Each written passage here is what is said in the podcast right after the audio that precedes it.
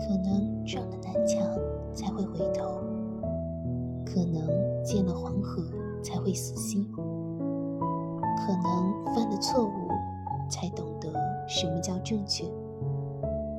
走在自己阡陌交通的人生大路上，若不走错路，怎会知道对路？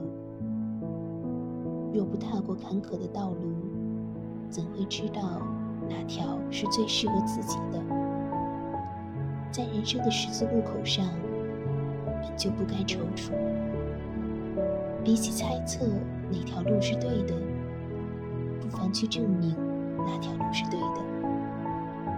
别怕迷路，回到起点，因为迷路本就是走路的一部分。